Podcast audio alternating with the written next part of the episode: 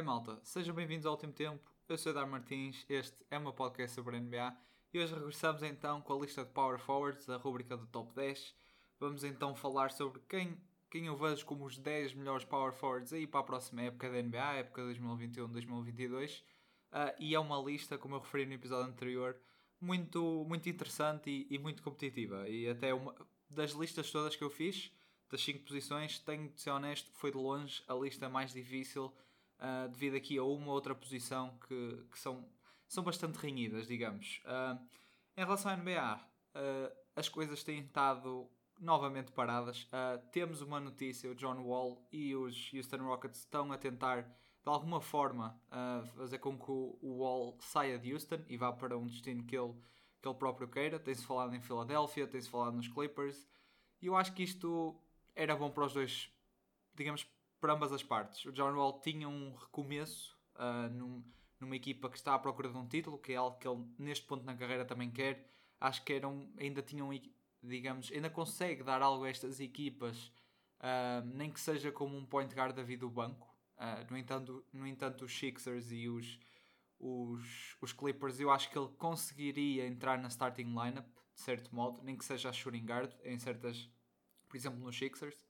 Um, mas, mas é isso. E em relação aos Rockets, eu acho que é bom porque, como eu referi há uns episódios atrás, das para mim seis equipas uh, mais divertidas para se acompanhar na próxima época, eu escolhi os Rockets porque eu acho que o Kevin Porter Jr. e o Jalen Green vão ser eh, dois rookies, não. O, o, Kevin Porter Jr. não é rookie, mas vão ser dois jogadores jovens muito, muito engraçados de se verem, uh, devido ao potencial que têm e à capacidade ofensiva que ambos têm também. E tirando o John Wall da equação, pronto, dá mais espaço a estes dois jogadores para jogarem livremente e não, e não pensarem muito pronto, em concorrência para, o, para os seus lugares.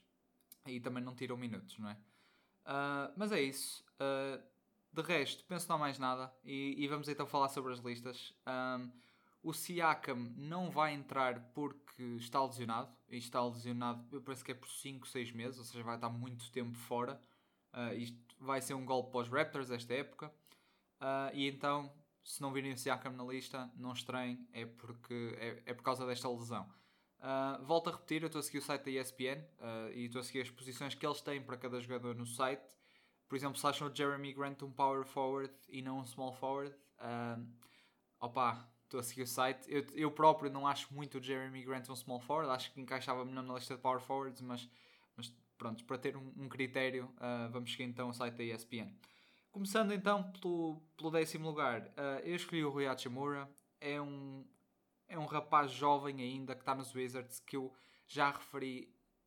Espero uma boa época dele. Uh, saindo agora o Westbrook, uh, acho que ele pode assumir o, o papel de segundo scorer na equipa ou se, se calhar partilhá-lo com o Spencer Dinwiddie, mas eu acho que o Hachimura é um jogador já muito interessante. Uh, lá está, tanto em fisionomia como em capacidade ofensiva e defensiva, e, e, é, um, é um power forward muito versátil, capaz de lançar triplo, capaz de ir para o sexto, e, e eu acho que vai ter um bom ano. Uh, eu con considerei colocar o Jaron Jackson Jr. aqui na décima posição, no entanto, ele jogou só 10 jogos uh, e é um jogador que sofre muito com lesões. E esperemos que, Esperamos que ele tenha uma, a próxima época seja saudável para ele, porque eu acho que ele tem mais capacidade para estar nesta lista. Um, acho que é um jogador excelente defensivamente, é capaz de lançar triplos com a estatura que tem, um jogador 6'11, isso é muito bom.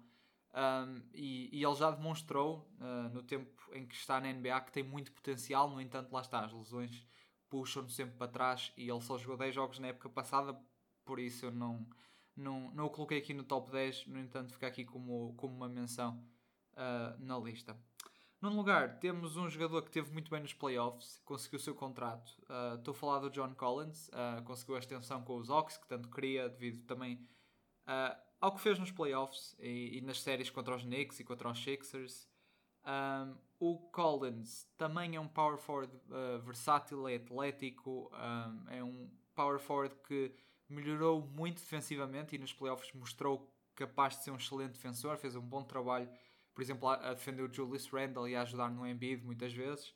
Um, e ofensivamente também consegue lançar três, consegue cortar para o sexto, é muito bom no pick and roll com, com o Trey Young, que é uma espécie de um dynamic duo que eles têm ali. No entanto, toda a gente também é muito boa no pick and roll com o Trae Young, também vemos o mesmo com o Capella. Uh, mas eu acho que o nono lugar aqui para o Collins é, é merecido. Uh, eu considerei colocá-lo em oitavo. No entanto, eu acho que o Tobias Harris acaba por, uh, por ganhar aqui uma ligeira vantagem. o Tobias Harris teve bem nestes playoffs, poderia ter dado melhor na série contra os Hawks, um, não, não teve ao nível que esteve na série contra os Wizards. No entanto, Uh, esteve bem, especialmente comparado com os playoffs de há dois anos, uh, onde desapareceu completamente. Uh, e, e, o Tobias Harris é um caso estranho. Eu acho que o Tobias Harris é capaz de ser a terceira melhor peça numa equipa que quer vencer o título. No entanto, eu acho que eu acho que segunda peça já é exagerar. Eu acho que o Tobias Harris já não tem essa capacidade e acho que ele terá mesmo de ser a terceira opção para estes Sixers e vamos ver agora com a situação do Ben Simmons, como é que isto fica, se vão buscar uma, uma segunda peça ou se, digamos, rodeiam o Embiid e o Harris de bastantes jogadores a um bom nível que consigam, digamos, completar uh, em conjunto uma, um segundo jogador, digamos, uh, um, um sec uma second star nestes Sixers. Uh, no entanto, o Tobias Harris, pronto, eu coloquei um oitavo. Ofensivamente, é uma espécie de Chris Middleton, uh, é um jogador capaz de criar o seu próprio cesto, uh, ir para, para, os fade, para os seus fadeaways, para o seu mid-range game. Um, e, joga muito também em isolations, capaz muito bem de lançar triplos, é um excelente, um excelente lançador de 3. Um, defensivamente é, tem os seus altos e baixos, ele é capaz de defender, ele mostrou isso nos playoffs, no entanto há noites em que, em que apenas não vem para defender e tira uma, uma folga. No entanto, eu acho que o oitavo lugar aqui para o Tobias Harris uh, está bem, acho que é um lugar, lugar adequado. Um, e em sétimo lugar, uh, eu tenho o Draymond Green. E, e, o Draymond Green foi um jogador que eu pensei muito sobre em que lugar é que ele poderia ficar. Uh, porque o Draymond Green, em termos de estatísticas, não sobressai tanto como os outros jogadores, apesar de ser, ser um jogador quase, digamos, perto ali do triple-double. Ele, obviamente, não, não tem average triple-doubles, mas é um jogador que anda sempre com estatísticas perto disso. Um, e eu coloquei-o aqui pelo impacto que ele tem. Uh, defensivamente, numa equipa, uh, o Draymond é um jogador que todos os anos concorre para o Defensive Player of the Year. Uh, e isso também mostra muito o impacto que ele tem no lado defensivo, em campo. e é quase o, o, general destes, destes Warriors defensivamente. e também do lado ofensivo, eu acho que o Draymond também é, é, muito fundamental para os Warriors. Eu acho que o Draymond é um jogador extremamente inteligente, apesar de não ser o jogador mais talentoso, ele percebe muito bem o jogo em ambos os lados. Uh, uma das razões também pelo Stephen Curry ser uh, a besta que é e, e o jogador, uh, digamos, um jogador que não é possível parar, é muito também devido ao Draymond Green e vimos isso nessa época. são dois jogadores que especialmente esta época, eu creio, deram, deram um salto, digamos, uh, na maneira como jogam um com o outro. Eu acho que nunca vi isto, mesmo na dinastia dos Warriors. Eu acho que não havia esta química entre o Draymond e o Curry. E acho que isto se desenvolveu ao longo desta época. Uh, e, e, tem sido. Não sei, o Draymond apenas encontra sempre o Curry. Ele sabe perfeitamente como é que o Curry joga, encontra-o sempre, uh, coloca-o sempre em situações para ter bons lançamentos para o Curry, obviamente, porque que um bom lançamento para o Curry pode ser um lançamento quase do logo. Uh, e, uh, e por essas razões eu vou. Eu deixo aqui o sétimo lugar para o Draymond pelo impacto que ele tem em campo. Muitas vezes não vem nas estatísticas, mas defensivamente está sempre presente, sempre vocal, a controlar, digamos, a, a defesa dos Warriors e ofensivamente a procurar os teammates uh, e mesmo a destabilizar uh, as defesas das outras equipas. Uh, no entanto, eu gostava de ver o Draymond um bocadinho mais agressivo. Uh, ele tem muito. Digamos que ele tem muitas oportunidades para lançar o cesto e, e, e é reticente nisso. Uh, também deu. Ele, há duas épocas teve, digamos, um, deu um passo atrás, um bocado. Foi uma época negativa para ele, mas nesta época anterior, agora, acho que voltou a, a subir o seu nível. E eu acho que era muito bom se o Draymond conseguisse voltar a um lançador de 3 uh, ah, competente, vá. Não, não peço que lance 40% de triplo, mas uns 30 e poucos, eu acho que não seria mal para o Draymond, uns 35 também, por aí.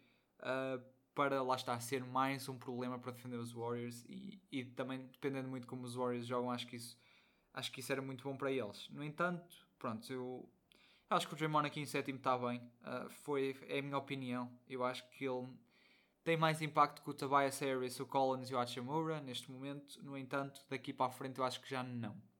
Uh, sexto lugar, temos o Damonta Sabonis, uh, como eu lhe chamo o mini, o mini Jokic. Uh, isto sem ofensa, porque, como eu já referi também, o Jokic é um excelente jogador. E, e o Sabonis lembra-me um bocado o Jokic. Uh, não tão bom ofensivamente, uh, se calhar não, não lança tão bem como o Jokic, da, tanto da linha 3 como mid-range. No entanto, o Sabonis é um excelente defensor, é um excelente defensor de, do interior, uh, é um excelente, excelente rebounder mesmo, é um dos melhores rebounders da NBA, na minha opinião. E, e, lá está, ele é capaz de pegar na bola, ser um bocado o playmaker de, destes Pacers Uh, eu gostava de o ver a lançar um bocadinho mais de 3, que foi algo que ele fez na primeira época uh, na carreira dele. No entanto, jogou ao lado do Westbrook, por isso isso também tem muito a ver. E eu acho que ele agora tem lançado um bocado menos. E lá está, isso deve-se muito a, a jogar com o, Miles, com o Miles Turner, que também é um center capaz de lançar 3. Logo, não sei, há aqui muitas dinâmicas nos Pacers que o forçam a jogar de uma certa maneira. Uh, mas eu, eu, acho que o Sabonis merece o sexto lugar, é um All-Star, acho indiscutível. Uh, e é um jogador super sólido. Eu acho que o Sabonis não tem propriamente uma fraqueza. Um, e, e, eu acho que é isso. Acho que o Sabonis aqui em sexto lugar está, está numa boa posição para ele. A meio da tabela um, temos o Zion Williamson. E isto foi a quinta e a quarta escolha foram as mais difíceis para mim. Porque em quinto temos o Zion, uh, e o Zion é, está há dois anos na NBA e já mostra o, o potencial que tem e o que ele traz a uma equipa. Uh, no entanto, eu tenho algum receio em relação ao Zion e à sua saúde, porque olho para o Zion e eu vejo um, um Derrick Rose, vejo um Blake Griffin. Um, vejo, e eu quando digo Derrick Rose é eu vejo um jogador que tem grande possibilidade de começar a ter várias lesões, por exemplo, nos joelhos e tudo mais vemos isso da maneira como o Zion quase anda, mas também como joga, uh, como quando vai afundar, uh, também se nota a maneira como ele, como ele cai sobre os joelhos e tudo mais. E, e um jogador com o peso do Zion, com a força do Zion, a estatura dele, e ter aquela impulsão, a, a mim dá-me algum medo, honestamente. Eu acho que o Zion poderia olhar para o exemplo do Blake Griffin, o Griffin que, que já disse em entrevistas que ele teve que mudar o seu jogo porque era, era um jogador que procurava ir sempre, atacar sempre o cesto, ir para posters, ir para afundanços. E ele próprio disse que chegando à altura dos playoffs uh, ficava, ficava sem gás, digamos. Era um jogador que já estava completamente cansado e já não tinha energia para os playoffs. E eu acho que o Zion também é um jogador que cansa-se facilmente devido à maneira como joga também, porque o Zion se falha um layup, consegue o rebound, tenta afundar, se falhar, consegue o rebound novamente. É um jogador que não para quieto do cesto. Um, e isso deixa-me algum medo. Uh, deixa-me algum medo. Eu acho que ele devia olhar para o Blake, tentar ser um jogador mais capaz de lançar de 3, uh, ser mais um playmaker também. Acho que mesmo com a estatura dele devia ser um bocado melhor rebounder. Uh, no entanto, o Zion já está a um nível uh, muito, muito alto na NBA. Atenção. E vai, e vai agora para o terceiro ano. O Zion vai ser uma das estrelas da NBA, certamente, para o futuro. Um, e possivelmente em termos de highlights vai ser a estrela. Uh, e para quem gosta da fundança e tudo mais. Mas é isso. Eu gostava que o Zion adaptasse basicamente o seu jogo um bocadinho. Mais uh, um jogo que poupasse o, o, seu físico e o seu corpo. E tivesse também em conta as lesões que podem vir uh, daqui para a frente e no seu futuro. Em quarto lugar, uh, temos o Julius Randle. O Randle, eu não creio que vá ter a época que teve na época passada. Acho que o Zion vai passá-lo, digamos. Acho que é muito provável que isto aconteça. Também adicionando Fournier, adicionando Kemba Walker. acho que o, os pontos do Randle vão descer um bocadinho. Acho que vai ser um Randle que eu quero acreditar que ele ainda vai estar perto de um nível All-Star. Não sei se vai chegar para ser All-Star, vamos ver. É possível, é possível. Um, no entanto, eu coloquei o Randall aqui porque é um jogador que que eu gostei muito do que fez na época passada, gostei muito de como trabalhou o seu jogo, acabou por limar o seu jogo, é, tornou-se um excelente playmaker, uh, um jogador mais calmo dentro de campo, lança muito melhor de 3, que foi uma surpresa para muita gente, para mim incluído. Uh, é um jogador versátil em termos ofensivos, tornou-se um líder nestes Knicks e eu acho que isso também é muito importante para ele. Uh, e é isso, eu acho que o Randall, em termos defensivos, é melhor que o Zion. O Zion também não é por aí além defensivamente, podia ser bem melhor, também é algo que tem de trabalhar. Um, acho que o Randall é um melhor rebounder, é um melhor defensor. Ofensivamente, se calhar não é tão bom como o Zion, mas traz algo à equipa com a sua capacidade de 3, por isso também não é um. Não fica assim tão atrás, é o que eu quero dizer. E também é um jogador capaz de pôr a bola no chão e, e atacar o cesto, ir para o mid-range, para isolations, para fadeaways e tudo mais. Uh, e eu acho o quarto lugar aqui uh, adequado para o Randall. No entanto, eu estou mesmo à espera que o Zion uh, o ultrapasse este ano. Também, lá está, devido a um upgrade, digamos, do Zion para a próxima época e, digamos, um, um downgrade do Julius Randall, também devido a novas adições dos Knicks e porque. e lá está, a conferência este vai ser muito complicada este ano. eu já estive a pensar nas standings para os próximos vídeos e. Estou muito confuso ainda sobre, sobre que equipa colocar em, em que lugar, uh, mas eu acho que o Randall vai, vai, digamos, vai perder um bocadinho as estatísticas que teve na época passada devido, devido a novas adições. E agora o top 3. E o top 3 dá aqui um salto uh, astronómico, um salto muito grande para o resto da lista. Uh, tenho o Anthony Davis em terceiro. Uh, o Anthony Davis é um caso interessante porque o, o AD, em condições normais, é, um, é muito capaz de ser um, um jogador top 5 na NBA. E eu acho que não nos podemos esquecer disso. O AD é sem dúvida um dos melhores defensores da NBA anda, compete muitas vezes para Defensive Player of the Year e, todas as noites é um excelente defensor, um excelente rim protector, capaz de defender o perímetro e, e é peça fundamental dos Lakers no lado defensivo. Um, e ofensivamente também é uma besta. Uh, consegue marcar de todas as maneiras possíveis, uh, todas mesmo. Ir para o sexto, fadeaways, triplo um, a sair de screens, uh, ele próprio a ter a bola na mão e colocá-la no chão. Uh, o AD é, não sei, não, eu, eu percebo que ele teve uma má época, também muito derivado de lesões. O Anthony Davis tem este problema, não, não consegue manter-se saudável, uh, mas quando está, quando está saudável, o AD é sem dúvida um dos melhores jogadores da NBA. Uh, no entanto, lá está, a performance dos playoffs mais as lesões, um, e lá está, é, é, muita, é muitas coisas, um, muitos fatores que entram depois na performance do jogador e eu acho que isto resulta num Anthony Davis muito inconsistente ao longo da época, em que vai tendo fases que parece o AD dos Pelicans e, e lá está, e do Championship dos Lakers, depois parece um AD mais calmo, uh, não sei, eu acho que o terceiro lugar é bom para ele também porque vocês vão ver os primeiros dois lugares estão tiveram uma época passada uh, fenomenal.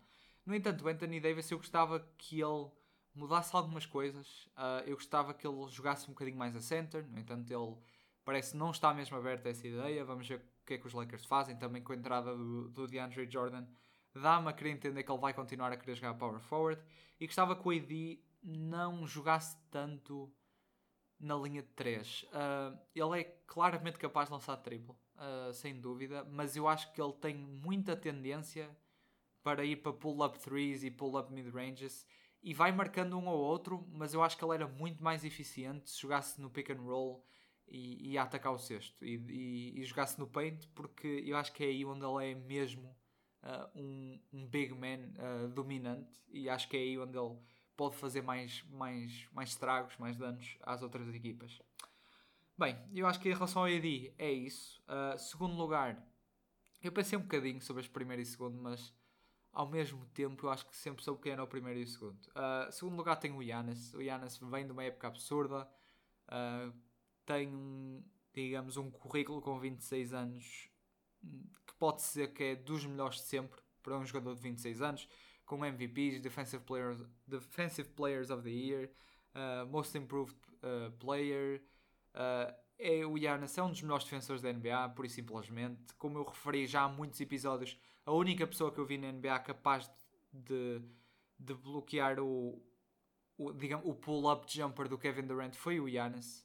o Giannis conseguiu um bloco no, no KD uh, antes dos playoffs que eu fiquei, fiquei parvo com aquilo. Uh, e, e, é isso. Isso é muito derivado uh, do físico do Giannis e, e, do, da fisionomia que ele tem. É um jogador super alto, super forte, super longo, rápido, ágil. E, e, e o Giannis, lá está, na época passada eu acho que fez tudo. Fez tudo ao melhor. Fez tudo ao melhor e podemos ainda esperar um Giannis melhor. E eu acho que é isso a parte mais fantástica dele é que ele não para de evoluir e eu, não, eu acredito que ele vai continuar a evoluir até para a próxima época. Uh, e eu digo isto mais em termos de lançamento, especialmente lançamento de, de lance livre de 3, que é, eu creio, as, os dois pontos que ele precisa trabalhar no seu jogo. No entanto, o Giannis teve uma época incrível. Ganhou o título, ganhou o Finals MVP, teve umas performances absurdas ao longo dos playoffs e mesmo nas finais. Uh, defensivamente, é um dos melhores defensores da NBA, sem dúvida nenhuma. Uh, e, e, é um jogador super consistente, é um jogador que vem jogar todas as noites, que dá tudo em campo. Uh, podes contar com o Iana sempre a dar os seus 20 e tal pontos ou explodir para 50, porque também é um cenário muito comum. Uh, e ao mesmo tempo consegue envolver os teammates, consegue defender uh, e, e, trata todas as, as jogadas defensivas com, com empenho e depois vai, vai atacar e, e parece que não perde o fogo e mantém o seu, o seu nível no lado ofensivo. E, e é isso, o Giannis neste momento é um dos melhores jogadores da NBA, possivelmente um top 3. Acho que, acho que é mais que justo dizer que o Giannis neste momento está no top 3 da NBA. No entanto, para mim, uh, há um jogador que está acima dele que é o Kevin Durant. Uh, e o KD eu coloco aqui porque, porque é o Kevin Durant. É, ofensivamente, eu acho que é o melhor jogador da NBA. É um dos melhores jogadores da história da NBA ofensivamente. Uh, e é impossível pará-lo praticamente. E o KD é um excelente defensor também, temos que realçar isso. O KD é um excelente defensor, também tem vindo a melhorar ao longo de, das épocas a sua capacidade de ser um playmaker.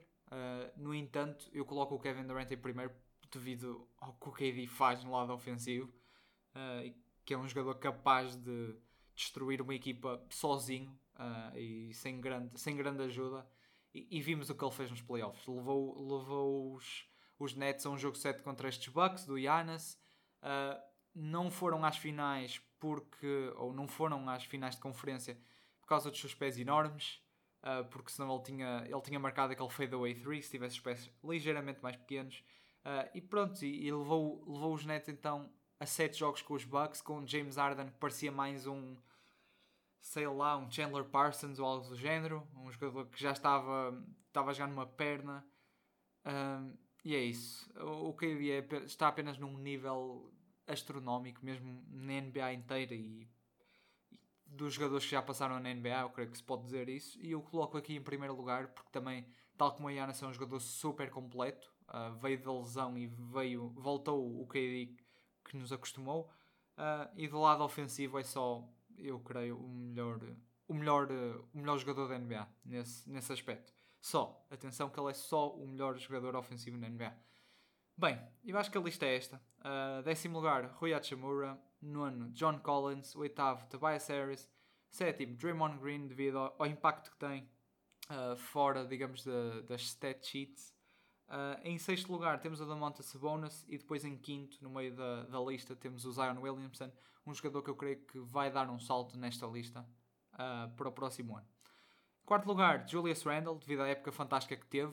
Uh, vamos ver como é que as coisas se aguentam aqui para o Randle na próxima época e, e para os Knicks, porque a conferência este vai ser vai ser muito renhida mesmo, vai ser muito renhida e eu atrevo-me a dizer que para a próxima época a conferência este vai ser mais forte que a oeste. Um, eu digo isto mesmo com uma cara séria.